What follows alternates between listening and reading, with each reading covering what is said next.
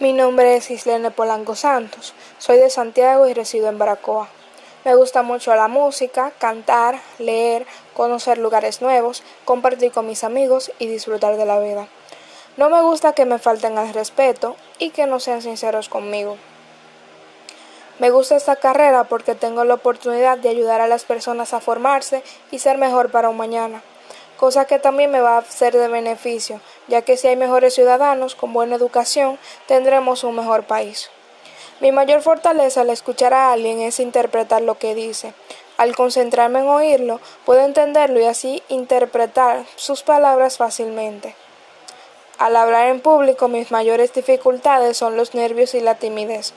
Hacen que diga las palabras mal e incluso se me olvide lo que iba a decir. No considero tener una fortaleza en este ámbito, ya que tengo miedo escénico, así que se me dificulta. Gracias.